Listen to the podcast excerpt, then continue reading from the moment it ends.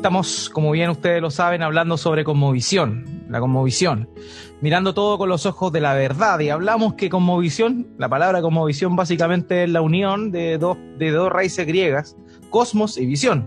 Cosmos tiene que ver con el universo, con lo, lo que existe bajo el orden. Y visión, evidentemente, tiene que ver con una perspectiva.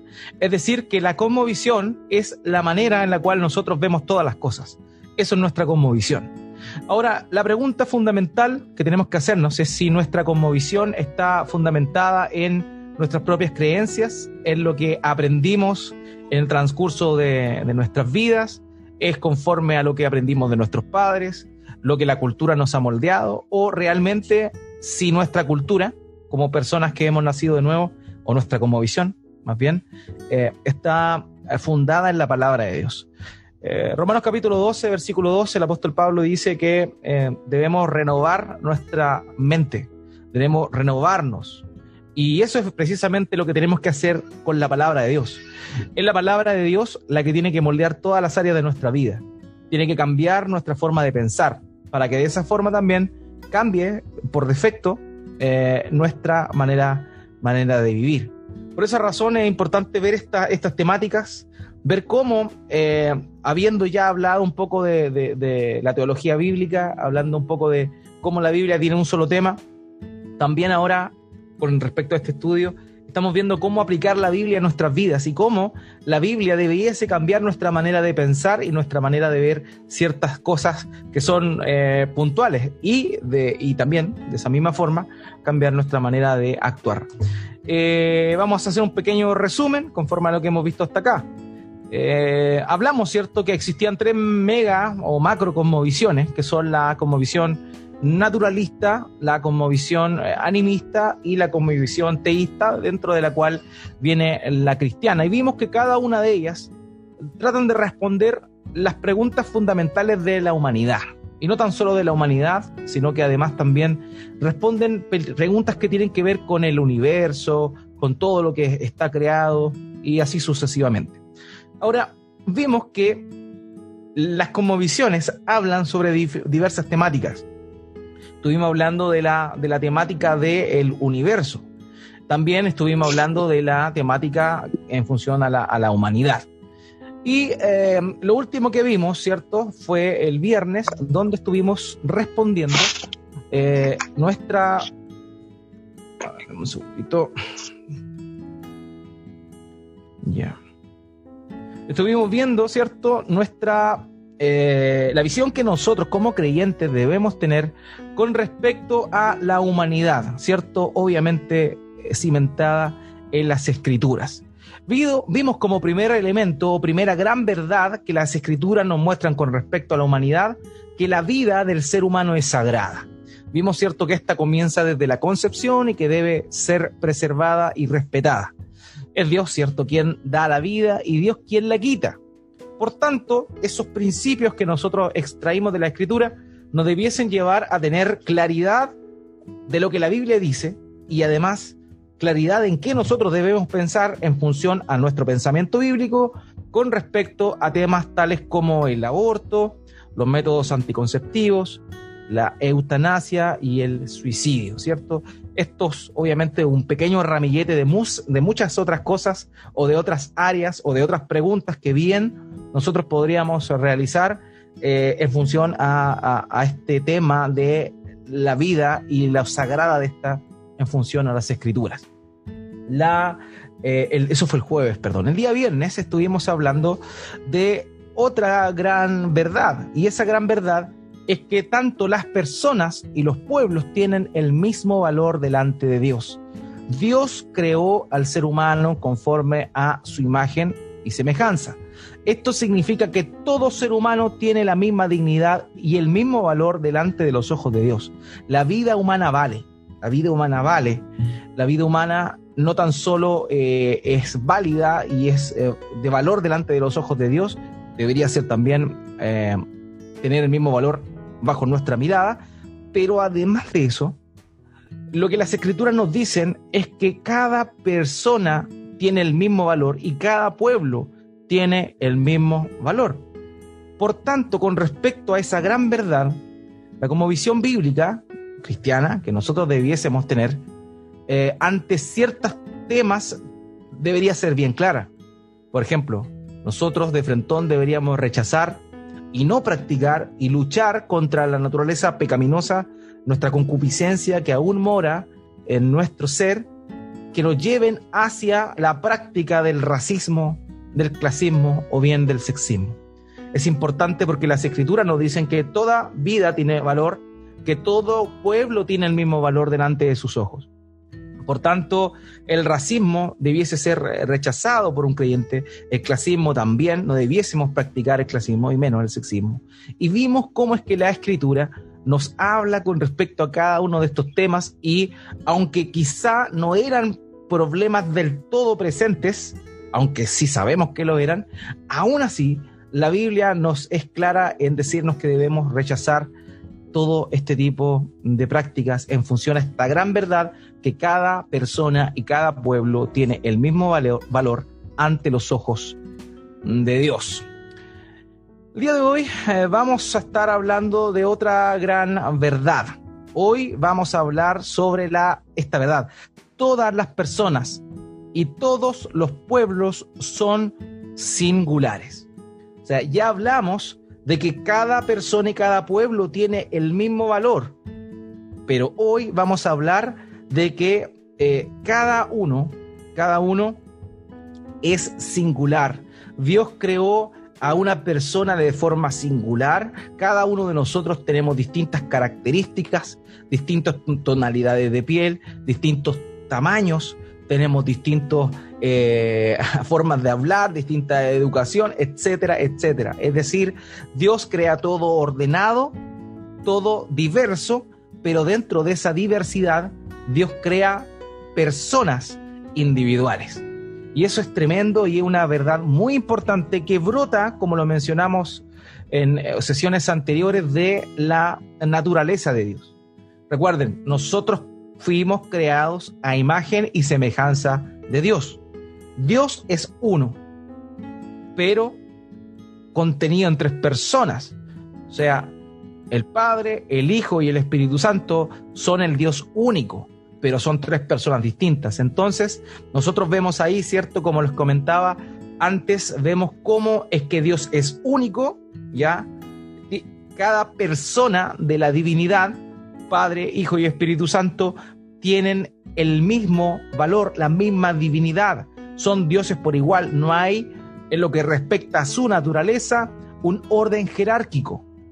El orden jerárquico que nosotros vemos en las escrituras tiene que ver con respecto a la obra de redención y cómo cada persona de la Trinidad realiza labores distintas, tiene funciones específicas y es una persona distinta.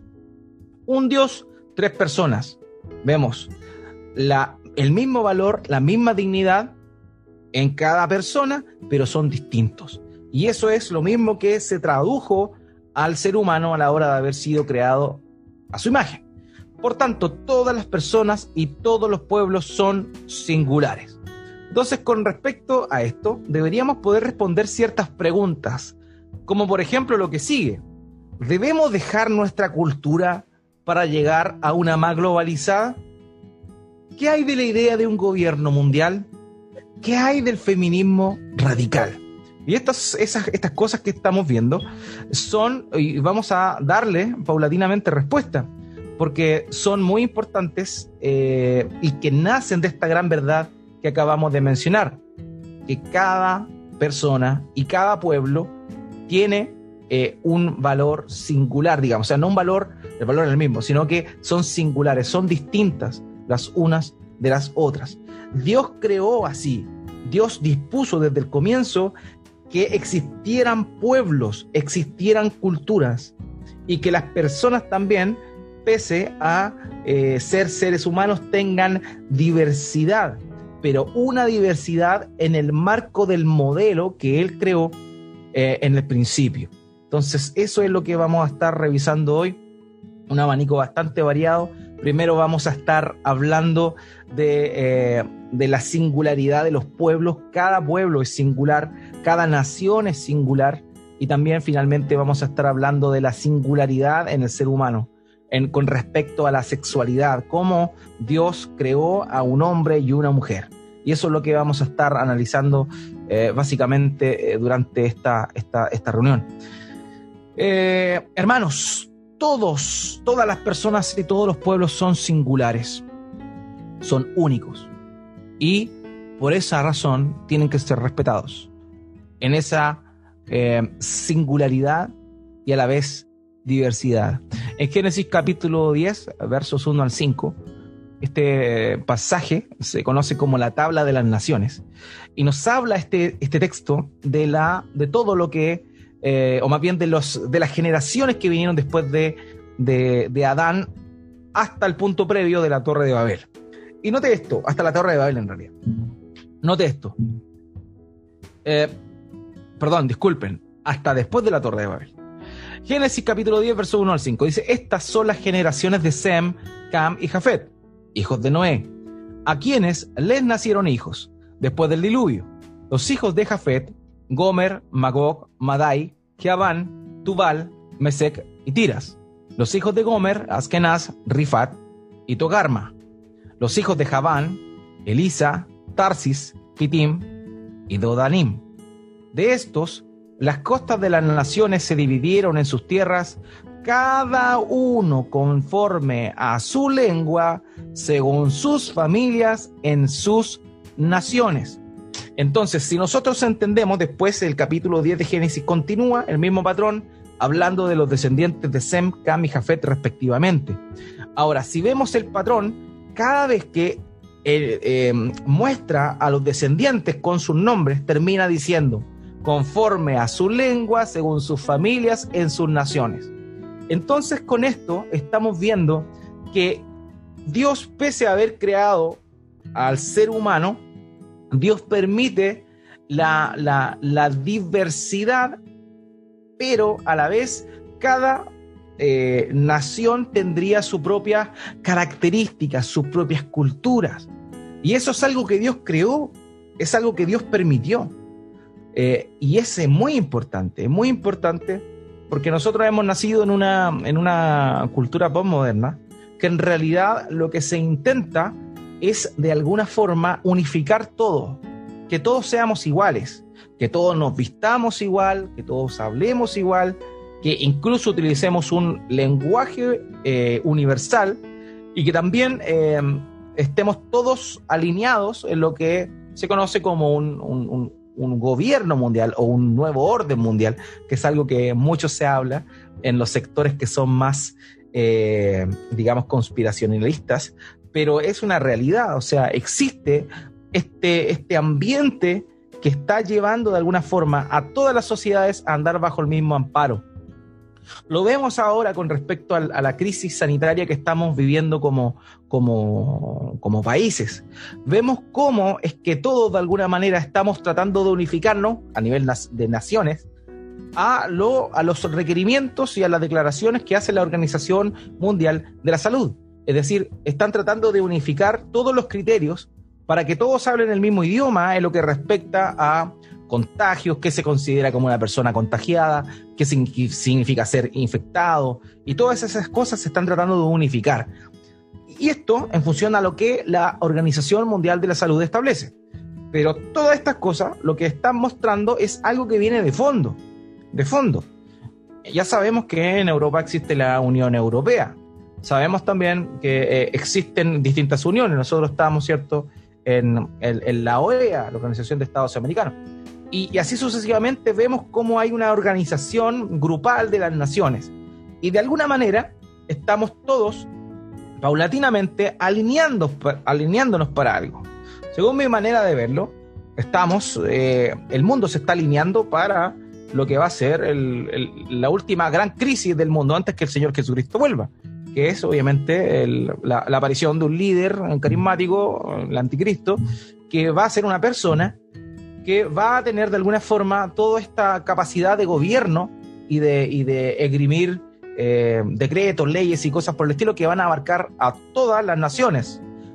Pero esto no es bueno, porque Dios creó a cada nación con su propia cultura, con sus propias costumbres, con sus propios eh, oficios, y eso, obviamente, tiene que a nosotros eh, llamarnos la atención. O sea, es importante, de alguna forma, eh, saber que Dios creó esta eh, singularidad en cada, en cada nación, en cada pueblo. Génesis capítulo 11, versículos 1 al 6. Vemos nosotros acá que vemos lo que sucede, no después, porque Génesis capítulo 10, que cité recién, está comprendido el tiempo después de la Torre de Babel. Ya eso es importante, porque si no sería una, eh, de alguna forma una, una, probable contradicción, porque en Génesis capítulo 10 decía que Dios hizo cada pueblo conforme a su lengua y conforme a su nación. Pero aquí en Génesis capítulo 11, dice que toda la tierra hablaba la misma lengua y las mismas palabras, según iban hacia el oriente, etc. Entonces, cuando vemos eso, pareciera una contradicción. ¿Cómo es que en Génesis 10 se habla de que cada pueblo tenía su propia lengua, su propio eh, territorio, pero aquí en Génesis 11 está diciendo que todos, toda la tierra hablaba la misma lengua? Entonces, ¿qué, ¿qué pasó ahí? Y la verdad es que no hay una contradicción.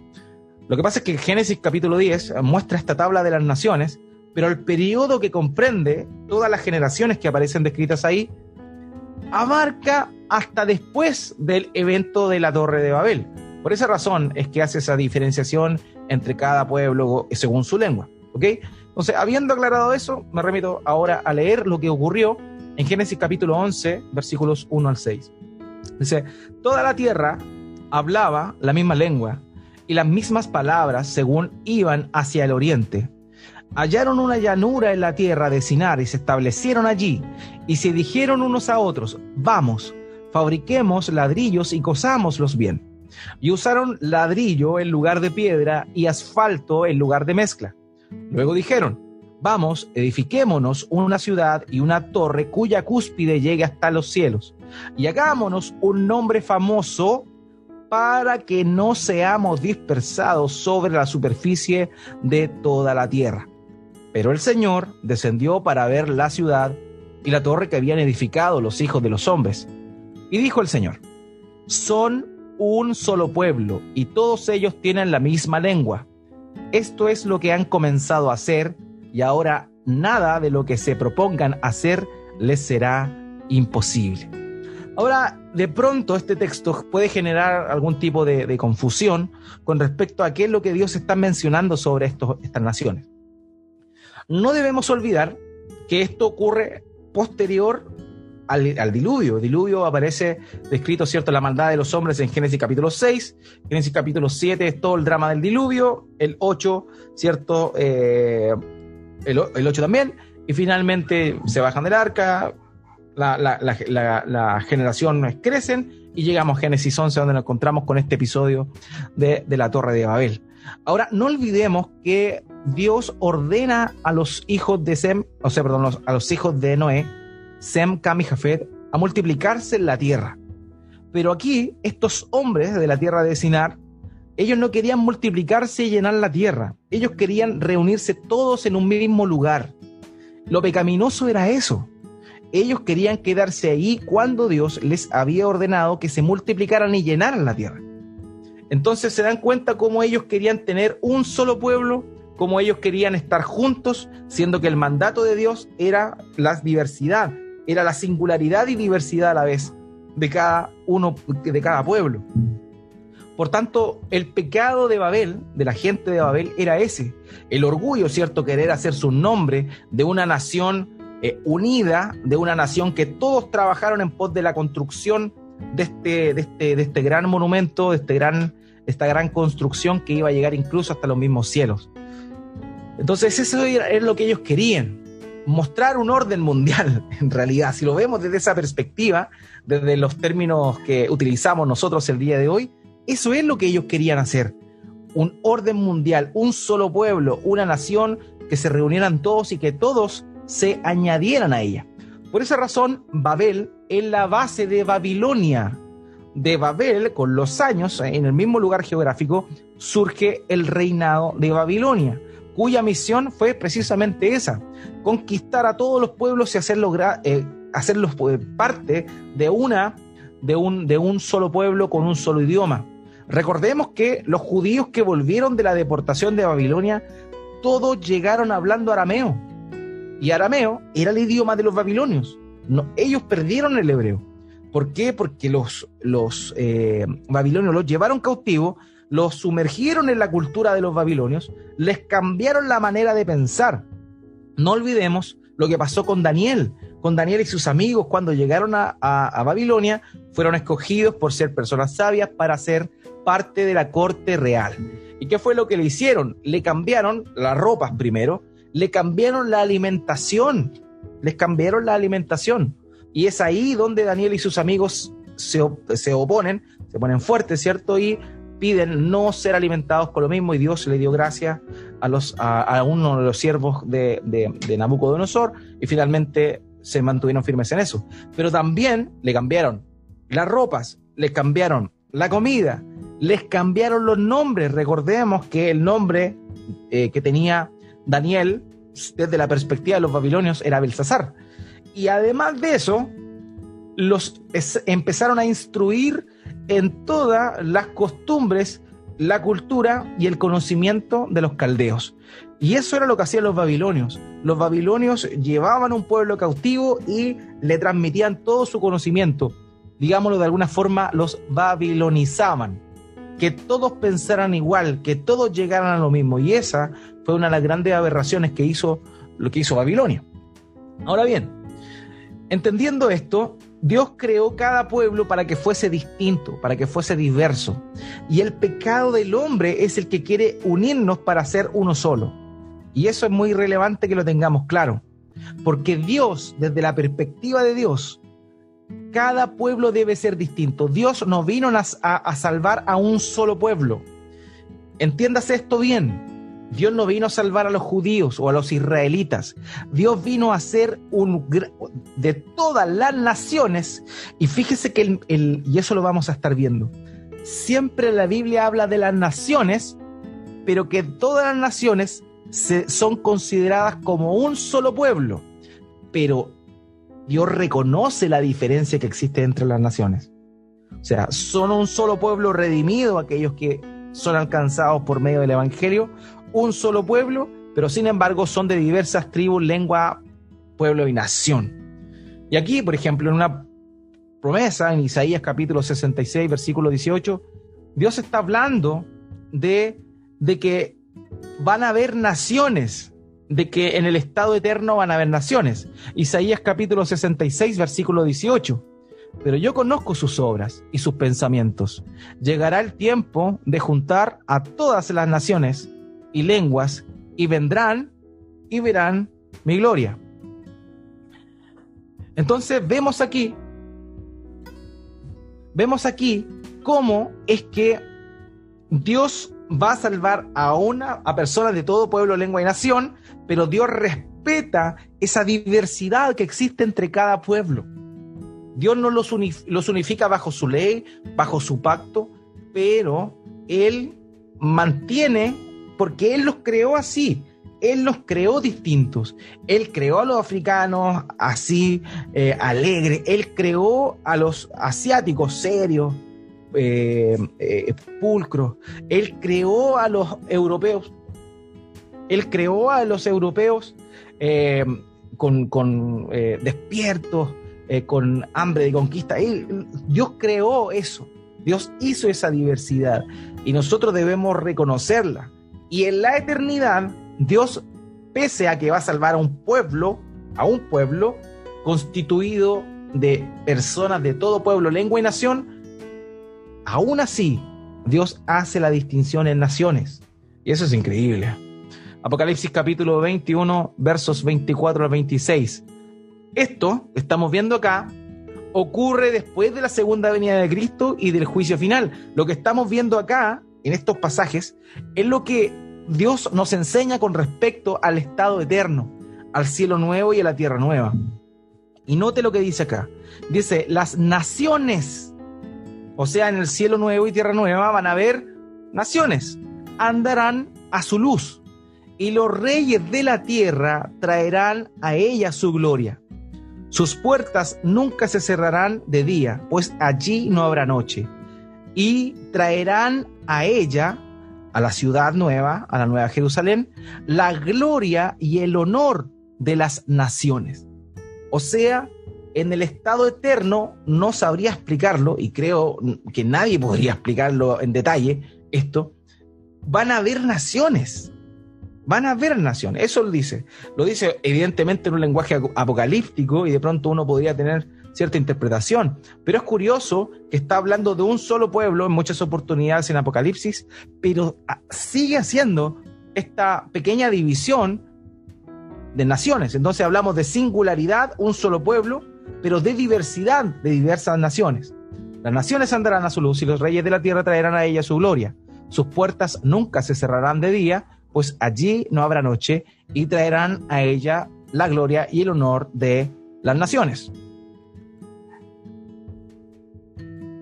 Entonces, aquí vemos en este pasaje, ¿cierto?, cómo en el estado eterno van a haber naciones. Entonces, Dios creó pueblos diversos. Lo que vemos en la imagen de la presentación es lo que se conoce como la Pangea. La Pangea es una teoría que dice que antes, en un momento, todos los continentes estaban juntos, estaban perfectamente ensamblados. Por eso ahí uno puede ver a, Eurasia, Norteamérica, Sudamérica, África, India, Antártica, Australia, y todo junto, todo junto. Esa es una teoría que se le llama, se le conoce como la Pangea. Ahora, Dios la verdad es que Dios permitió, creó y permitió que cada pueblo adoptara sus propias costumbres y culturas. Dependiendo del lugar geográfico, el hombre se desempeña en diversos oficios. Por ejemplo, en nuestro mismo eh, país, antes de que Cristóbal Colón llegara, habían pueblos, ¿cierto?, eh, indígenas, precolombinos, que vivían en diversos lugares. Por ejemplo, aquí en, nuestra región, en la parte del norte, eh, perdón, en, la parte de la, de la costa, vivían los changos, los changos.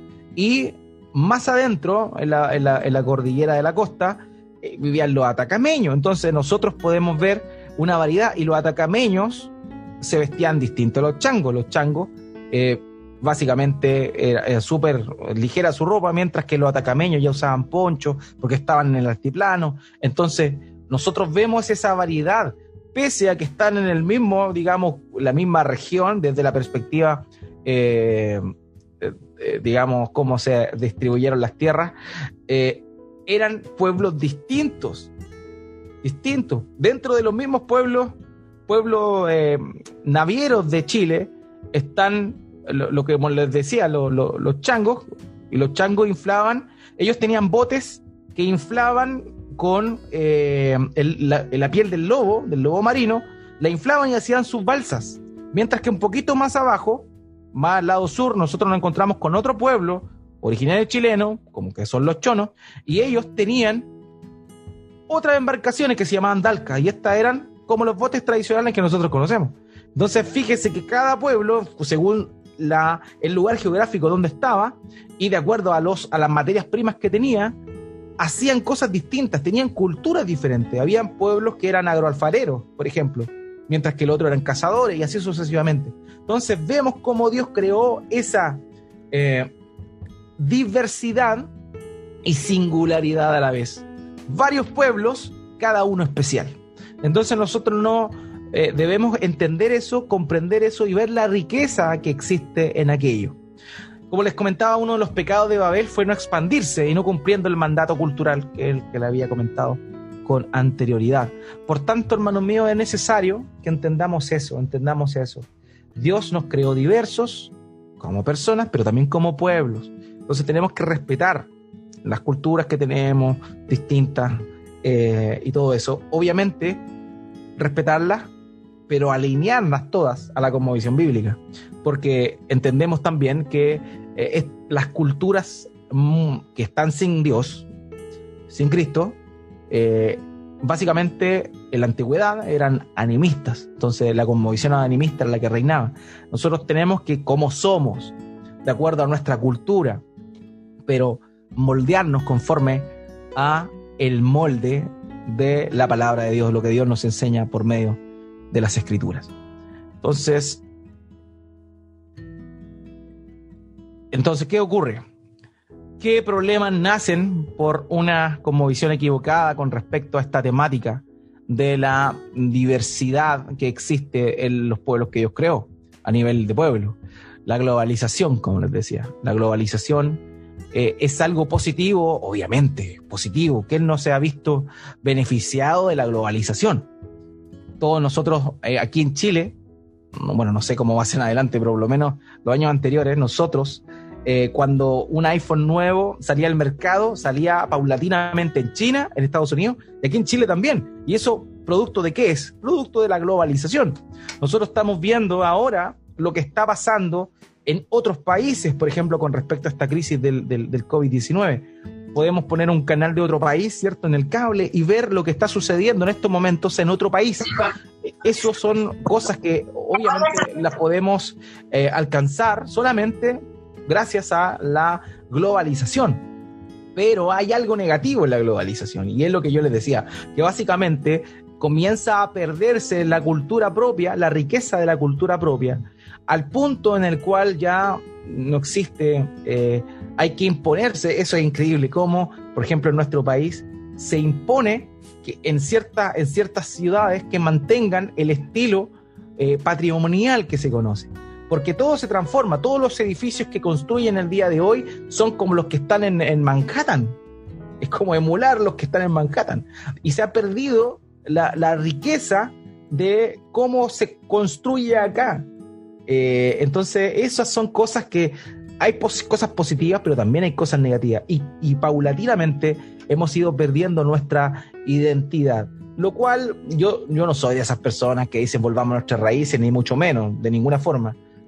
La cultura que tenemos ahora es la que tenemos que moldear conforme al, al, prima a la palabra de Dios. Eh, pero no tenemos que seguir moldeándonos a este mundo y eso es lo que tenemos que tener eh, un equilibrio, pero bien, bien, bien claro con respecto a esto, ¿ya? Es importante que hagamos las cosas como las hacemos en Chile.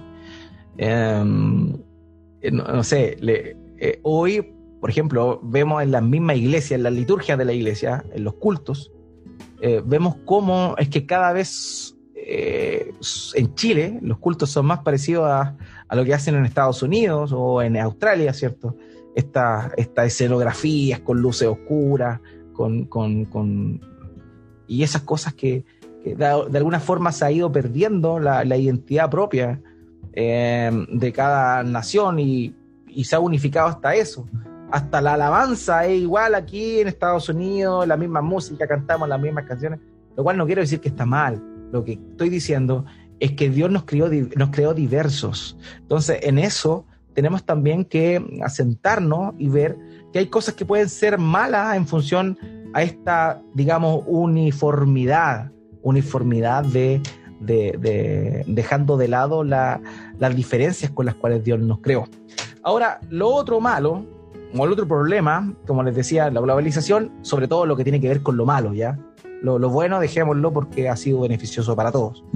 Pero también eh, otra cosa que deriva de esta, de esta mentalidad de, mm, por cierto, que es naturalista, de si somos lo mismo, juntémonos todos, ya, es el, el, famoso gobierno mundial, que es a lo que se está llegando, a lo que se está construyendo paulatinamente. Vemos cómo hay poderes fácticos que están por sobre lo que nosotros podemos ver y eh, cómo estos em, empiezan, están eh, llevando a cabo de a poquito eh, todas las cosas, todas las situaciones bajo a un nuevo componente, un nuevo gobierno, digámoslo, de todas las naciones juntas, que es lo que se conoce como el nuevo orden mundial. Más allá de eso, no voy a mencionar, solamente voy a decir que hay cosas que son, son muy negativas porque obviamente se pierde, se pierde la identidad, pero también este modelo del nuevo orden mundial lo que está haciendo es catapultarnos em, a pasos agigantados a el fin de los tiempos. Por tanto, es algo que estamos viendo y que,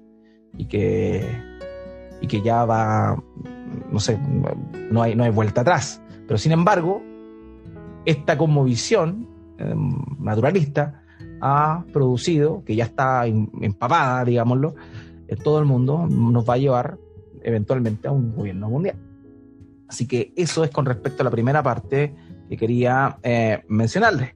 No sé si hasta el momento tienen alguna, alguna duda, alguna pregunta con respecto a esta primera parte de la eh, diversidad o singularidad que existe en, el, en los pueblos, porque eso es bien importante. Después vamos a detenernos en otras cosas, pero por lo pronto vamos a estar hablando de, de esta diversidad que Dios ha permitido en los pueblos. ¿Tiene alguien alguna pregunta?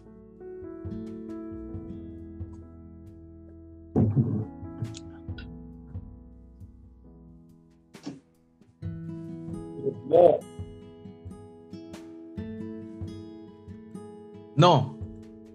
No hay preguntas. Continuamos entonces, ¿ok? Vamos a continuar entonces. Eh, vamos a continuar entonces con la segunda parte, que tiene que ver con la singularidad que Dios creó a nivel, a nivel personal.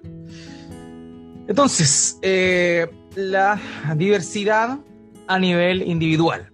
Darrow Miller dijo lo siguiente, aunque la cosmovisión bíblica sostiene que todas las personas valen lo mismo, ello no quiere decir que compartan las mismas características personales. Como le decía, Dios nos creó, nos creó a nosotros, al ser humano, el ser humano lo creó eh, en dos sexos, hombre y mujer, pero también dentro de, esa, de esa dualidad, hombre y mujer, Dios nos creó con distintos caracteres, nos creó con distintas capacidades. Entonces, pese a que somos seres humanos, funcionamos, ¿cierto? Eh, complementariamente los unos con los otros. Eh, y eso también es valorable, todos somos distintos. Hay personas que tienen una capacidad de liderazgo mayor, hay personas que tienen una, capacidad de, fuerza mayor, eh, y cada uno de esas, de esas diversidades son, digámoslo, valorables y respetables. Pero lo que no nos debemos confundir es que esa diversidad tiene que ver con, con capacidades y con distintos caracteres, pero siempre dentro del margen y del molde que Dios ha creado. Entonces hoy se utiliza esta, esta expresión diversidad y cuando nosotros la vemos suena como hasta peligrosa porque sabemos que hoy se menciona la diversidad para hablar exclusivamente de lo que es la diversidad sexual. La diversidad sexual. Pero Dios nos hizo diversos, pero esa diversidad está limitada a los principios que Él estableció. Y el primer principio que Él estableció cuando crea al ser humano es la diversidad de sexo en función a qué? En función a dos patrones, que es el sexo masculino y el sexo femenino, hombre y mujer. Y dentro de esos, de ese hombre y, ese mujer, y esa mujer, que se complementan el uno con el otro, que son distintos el uno con el otro, de ahí surge esa diversidad en capacidades y diversidad en personalidades, en caracteres, etc. Pero siempre bajo el molde de lo que él creó, de lo que él creó. Entonces, eso es lo que vamos a estar enfocándolo. Yo sé que hay varias cosas que podríamos comentar con respecto a la diversidad de caracteres, de capacidades, pero creo que es contingente hablar de esto. Dios mediante, más adelante vamos a estar haciendo un, tema, un tema con respecto a esto, un estudio con respecto a esta temática más profunda quizá. Pero por lo pronto, eh, recordar esto, porque en la práctica es importante para que comprendamos y tengamos una visión bíblica con respecto a la sexualidad. Porque también hay personas que dicen ser cristianas que avalan, avalan la, lo que se conoce como diversidad sexual, cuando en realidad no hay diversidad sexual. Dios creó dos sexos, varón y hembra, con un propósito. El propósito de el acompañarse, la complementariedad y también de la reproducción. De manera que eso es lo que hay y dentro de eso viene la diferencia entre caracteres, etc. Dios creó la humanidad diversa pero creó dos sexos, masculino y femenino. Ambos son complementarios cuando se unen, pero son distintos. El hombre tiene ciertos atributos y la mujer tiene otros distintos. Sin embargo, lo que vemos hoy atenta contra el diseño de Dios. ¿Y qué es lo que vemos hoy y qué está atacando? Eh, atacando en primer lugar al mundo. Y nosotros no tenemos que dejarnos llevar por lo que el mundo está hablando con respecto a esto de la diversidad sexual. Nosotros tenemos que ser bíblicos. Entonces, en primera instancia, vamos a hablar de, la, de cómo ha afectado lo que se conoce como el feminismo a, eh, el mundo. No vamos a hablar a nivel iglesia. Ya eso también creo que da, es harina a otro costal y que en un momento quizá también lo vamos a ver. Pero con respecto, porque el feminismo también afecta a la iglesia, afecta a la iglesia. Hoy anda muchas pastoras, muchas, muchas profetas y muchas apóstoles eh, eh, por ahí eh, impartiendo, enseñando, entonces, dentro de la iglesia. Por tanto, eso no lo voy a mencionar, pero solamente voy a, voy a hablar de cómo la visión naturalista ha afectado la, la, mm, variedad, ¿cierto? ha afectado la naturaleza misma de la creación del ser humano, hecho tanto hombre como mujer, y ha tratado por medio de de esta idea llamada feminismo de cambiar esa, esa idea. Así que eso es lo que vamos a estar mostrando básicamente em, durante este, este, este, este rato, este, este segundo segmento. Eh, la conmovisión naturalista y la diversidad bíblica, se conoce, ¿cierto?, como la conmovisión naturalista como el feminismo. Aquí quería introducir una frase de Simone de Beauvoir. Simone de Beauvoir es una mujer y una líder icónica dentro de lo que se conoce, como el feminismo radical. Esta mujer, Simone de Beauvoir, era la esposa de Jean-Paul Sartre, este filósofo existencialista eh, que obviamente eh, permeó con su filosofía, su forma de ver el mundo, el pensamiento de su propia esposa. Eh, eran verdaderamente un engendro estos dos. Pero miren, fíjense lo que dice Simone de Beauvoir. Simone de Beauvoir dice, no se nace mujer, te hacen mujer. La mujer casada es esclava. El ama de casa no hace nada. No debe permitirse a ninguna mujer quedarse en casa para criar a sus hijos. Estas son palabras de la cariñosa Simón de Beauvoir. Esta, como les decía, es icónica. Recuerdo que hace unos días, no, unos años atrás, en una celebración, me parece que del 8M apareció una diputada chilena, Camila Vallejos, con una polera, cuya polera tenía a, esta mujer, Simón de Beauvoir, como un ícono de ella, como una mujer que la representaba. Bueno, eso es lo que decía Simón de Beauvoir.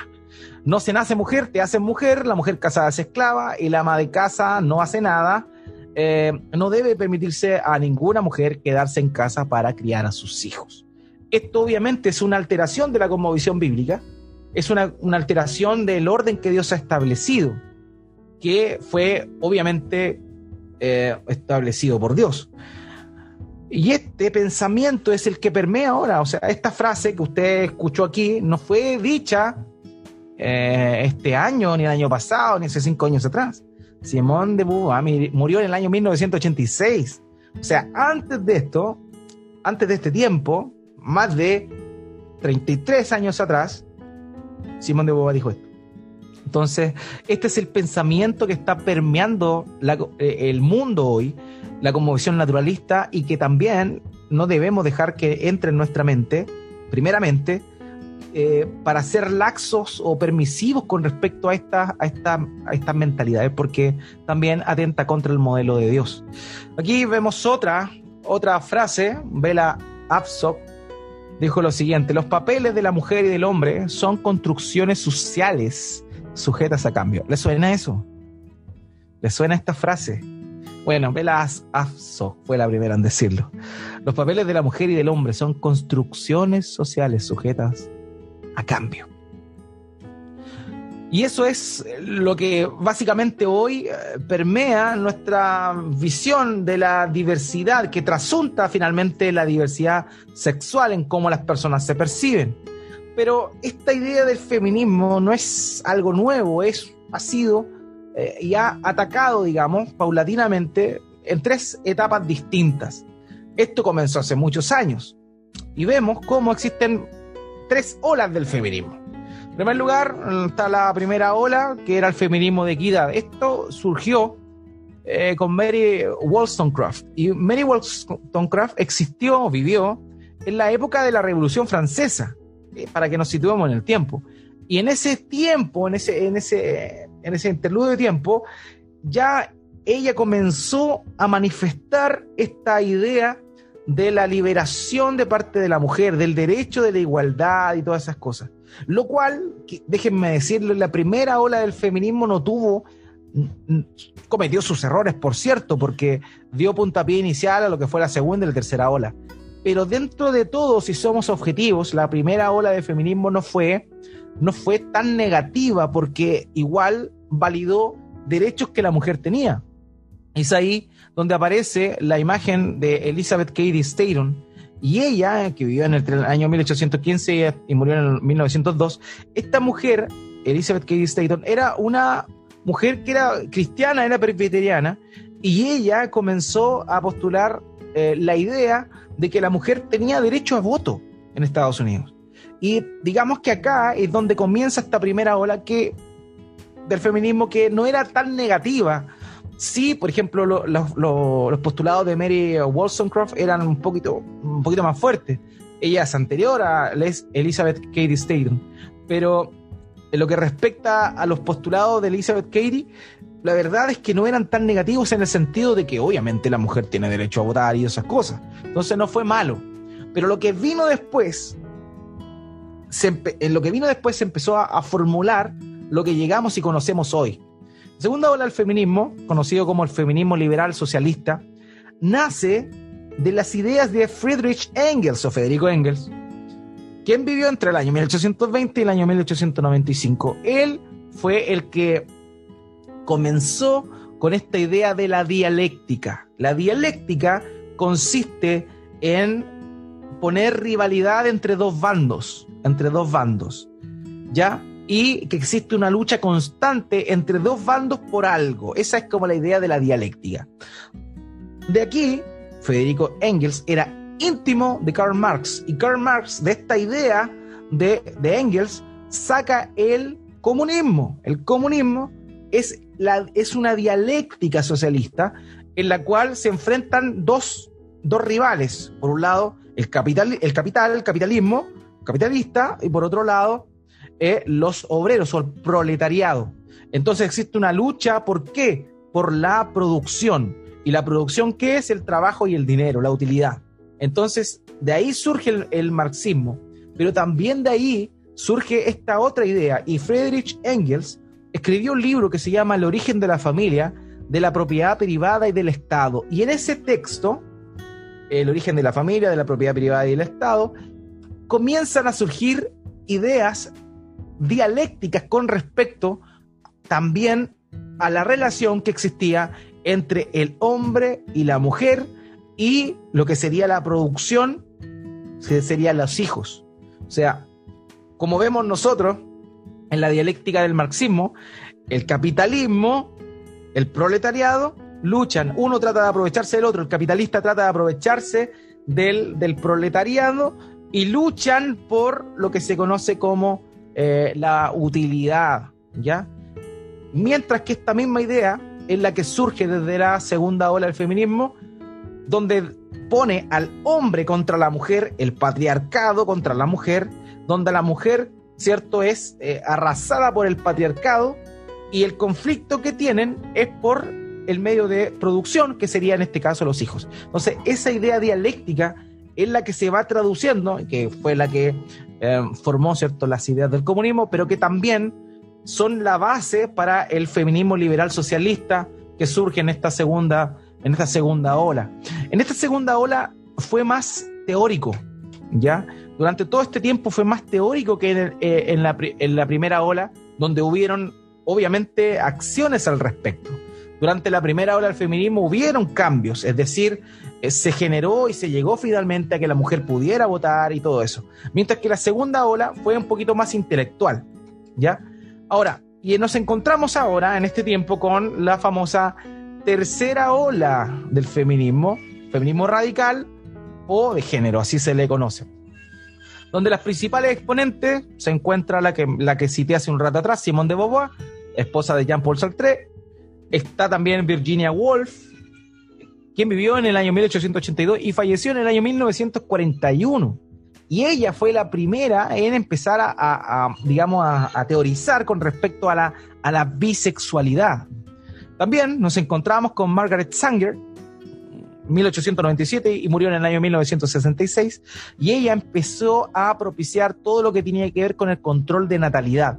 ¿Por qué? Porque recordemos que dentro de esta dialéctica de patriarcado del hombre, eh, del opresor, versus la mujer, que sería la víctima en este caso, eh, la producción, la lucha que existe, tiene que ver con la natalidad, con el control de los hijos. Entonces, por eso es que se da esta dinámica y bueno, Margaret Sanger fue, eh, fue una de las que teorizaron con respecto a esto eh, y eh, nos ha llevado a lo que nosotros vemos hoy, cómo ha cambiado esta, esta idea. Um, denme un segundito. Exactamente, exactamente. Como lo decía usted, no sé quién, si es la Pame o el Claudio, pero tal cual como lo dice. Bueno, entonces, después tenemos a Margaret Mead, vivió en el año 1901 hasta el 1978 y ella fue la que teorizó con respecto a la antropología de género de que en realidad no tiene que ver con una cuestión biológica, sino más bien con cómo uno se siente. Entonces ahí surgió esta idea que hoy vemos nosotros, en que el hombre se siente mujer y la mujer se siente hombre, un cuerpo, hombre en cuerpo de mujer y así sucesivamente. Entonces todo esto nace de qué? Nace de una conmovisión evidentemente naturalista, pero que es de alguna forma, eh, Claudito, de alguna forma es, eh, ¿cómo se dice? Eh, ha tergiversado la diversidad que sí existe entre hombre y mujer pero ha tratado de unificarlo y que ya no exista unas, una, unas características distintas entre el hombre y la mujer. Y eso es lo que tristemente nosotros estamos viendo con esto del feminismo. Con el feminismo lo que estamos viendo cada vez más es un, una mujer hombre. Lo que usted ve, ¿cierto? Lo que también peyorativamente se los conoce como, como, las feminazis y todo esto, son, son mujeres hombres, es decir, mujeres que quieren ser hombres. Se cortan el pelo, se lo tiñen de cierto lugar, de cierta forma, usan aro en, piercing en, ciertos lugares, eh, no se depilan, y es como mujeres que quieren ser hombres. Y lo que se quiere hacer con este feminismo radical es tratar de eliminar la diferenciación que existe tanto entre hombres y mujeres, que Dios nos creó así, pero la cosmovisión naturalista, secularista o materialista, nos está llevando a eso, nos está llevando a eso. Simplemente somos un accidente. Entonces, si somos un accidente y no tenemos propósito, hagamos lo que queramos. Entonces, si nuestras pasiones nos llevan a pensar de que somos, somos mujeres siendo hombres, hay que dejarlo ser, hay que dejar que fluya. Total, somos un accidente, aquí no hay nada estipulado, no hay nada normado. Y ese pensamiento es el que ha permeado tristemente ya a esta altura eh, todo, todo, todo, todo está eh, eh, manchado con esta, con esta visión que cada vez va tomando más lugar y que también cada vez está mm, metida en esto. En realidad, hermanos míos, esto de la ideología de género, el, el bastión más grande de la ideología de género, el feminismo, feminismo radical.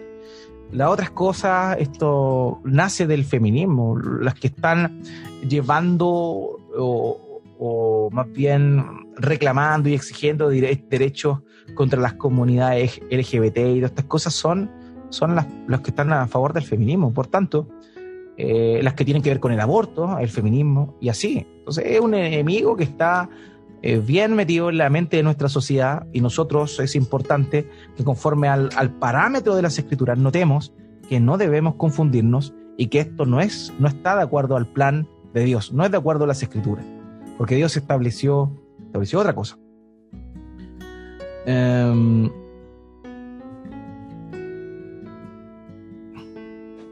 ¿Qué dijo la Biblia? ¿Qué dice la Biblia? La Biblia habla de que Dios creó a un hombre y una mujer. Dios habla de que no tiene que haber eh, igualdad en ellos. ¿Por qué? Porque son totalmente complementarios. El hombre fue creado para una cosa, la mujer para otra cosa. Ambos son complementarios. ¿Ya? Lo que el feminismo nos enseña hoy es que da lo mismo, tú puedes ser lo que tú quieras. Si eres hombre, que no. Lo, lo, ideal es que tú seas lo contrario a lo que eres. Eso es lo que el feminismo radical postura. Si tú eres, eres, eres hombre, tienes que tratar de eh, dejar de, comportarte como hombre. No hay que eh, seguir los estereotipos eh, patriarcales, como le llaman ahora, que los niños juegan con autos y que las niñas con Barbie. No, de hecho ahora los niños hay que disfrazarlos de mujeres y, todas esas cosas. Entonces, ¿por qué? Porque quieren borrar esta barrera de lo que Dios ha creado. Génesis capítulo 2, versículo 15. Dice esto, el Señor Dios tomó al hombre y lo puso en el huerto del Edén para que lo cultivara y lo cuidara. Es decir, la labor del hombre es cultivar. El hombre tiene esa responsabilidad de cultivar, de cultivar a su familia, a su esposa, de cultivar su trabajo. Esa es la labor del varón. Distinta la mujer, distinto a la labor que la mujer tiene en función a lo que Dios ha creado. Dios nos hizo distintos, distintos. Entonces el hombre no tiene por qué ser como la mujer o querer hacer como la mujer. Eso es la como visión errada de lo que vemos nosotros hoy. Hermanos, la mujer fue el hombre fue creado para ser un cultivador, la mujer fue creada para ser ayuda idónea. Génesis capítulo 2, versículo 18. Entonces el Señor Dios dijo, no es bueno que el hombre esté solo, le haré una ayuda adecuada. Entonces vemos cómo es que es como, es que Dios, ¿cierto? Crea a la mujer con el fin de ser un soporte para el varón, ser una ayuda idónea. Complementarismo se llama esto complementarismo. El hombre tiene una cosa, la mujer tiene otra cosa y juntos son una unidad. Necesitamos los unos de los otros. Por eso el mejor lugar donde un hijo va a crecer es en un matrimonio, donde hay un padre y una madre, porque el padre va a dar elementos que la madre no puede dar y la madre va a dar elementos que el padre no puede dar. Ese es el modelo de Dios. Así fuimos creados, así fuimos diseñados por Dios. El hombre cultiva, la mujer es apoyo, ayuda, soporte al hombre. Ese ha sido el propósito por el cual Dios creó. También Dios ha establecido que el hombre sea el responsable. El hombre tiene una labor, el varón tiene una labor de responsabilidad mayor que la mujer. Cuando sucedió la, la caída, el pecado de Adán, Dios aparece en el huerto y Dios a quién llama. Dios no llama a la mujer, Dios llama a Adán. Pero el Señor Dios llamó al hombre y le dijo, ¿dónde estás? Según lo que vemos en Génesis capítulo 3, versículo 9. O sea, el hombre es responsable porque Dios lo creó con el fin de ser responsable, de ser cabeza. De ser cabeza implica responsabilidad, además de autoridad delegada por Dios. Por tanto, el hombre es distinto a la mujer. El hombre cumple un rol distinto a el esposo, en este caso a su esposa. Entonces tenemos que comprender eso, podemos que comprenderlo y vivirlo también. Génesis capítulo 3, versículo 20, el hombre le puso por nombre a Eva, Eva a su mujer, porque ella era la madre de todos los vivientes. Las mujeres tienen una, una responsabilidad y una labor dada por Dios que el hombre no tiene, ser madre, ser dadoras de vida. Las mujeres hacen eso y no los hombres no los hombres, por diseño de Dios. Entonces, cuando vemos estas aberraciones que estamos eh, experimentando como sociedades, obviamente no, tenemos que comprender el pecado, tenemos que comprender, eh, tener misericordia de todo esto. Eso es lo que tenemos que hacer. Pero el cuidado más grande es que no nos dejemos eh, seducir por estas ideas. Porque yo conozco a varios amigos que a esta altura ya no son amigos, simplemente son conocidos, que pololearon con esta idea, fueron seducidos con esta idea de la, de la diversidad, de que el amor es amor. Eh, hace unos días atrás salió la noticia de una actriz chilena que como que manifestó por primera vez su sexualidad y estaban muchos sorprendidos. Y ella decía, amor es amor. Claro, esa es la mentalidad del mundo. Amor es amor, da lo mismo. Puedes amar a tu perro, cásate con tu perro, amar a una mujer, siendo mujer, no importa, da lo mismo, amor es amor. Pero no, nosotros no tenemos que dejarnos seducir por eso, ni darnos ternura, tenemos que entender que está en contra del diseño de Dios. Por tanto, es pecado. Y si es pecado, debemos llamar a la persona al arrepentimiento, evidentemente. Pero eso es harina de otro costal. Lo que me importa a mí ahora es que entendamos que Dios nos creó así y nos creó así y lo estableció así y puso como testimonio a las escrituras. De manera, de manera que no tenemos que nosotros ser moldeados conforme a lo que este mundo dictamina, sino conforme a las escrituras. Entonces, ese es el propósito de lo que estamos viendo eh, durante estos días, de cambiar nuestra mente, de sujetar nuestra mente a los principios que la Biblia nos enseña y, y ser y pensar y hablar con respecto a lo que la Biblia muestra y no ser flexible ante estas cosas por principios que evidentemente van en contra de la voluntad de Dios. Algunos dicen, pero bueno, si Dios es amor y si Dios es amor, Él no está de acuerdo, Él no está en contra de que alguien se ame, no importando de que sea hombre o mujer. Porque Dios es amor, entonces si Él es amor, Él valida el amor. Y esos son los argumentos que escuchamos. Y cuando no estamos preparados, cuando no conocemos lo que Dios dice, cuando no sabemos que Él lo creó perfecto todo y que de acuerdo a su, a su maravilloso plan, eh, todo tiene un verdadero sentido y cumple su propósito, obviamente podemos dejarnos seducir por estas ideas y, finalmente a sentir y decir, bueno, tienes razón, amor es amor, y lo que importa es que se amen. Yo he escuchado a homosexuales decir y citar, el amor es sufrido. ¿Por qué? Porque sufren por ser homosexuales y amarse. Entonces eso es por tener una mala visión bíblica con respecto al diseño de Dios. Dios nos creó a todos con el mismo valor, pero también nos creó a todos distintos. Y dentro de esa distinción, de esa singularidad, Dios creó hombre y mujer. Y no tenemos que dejarnos eh, aplastar por ideologías que están bajo una conmovisión naturalista.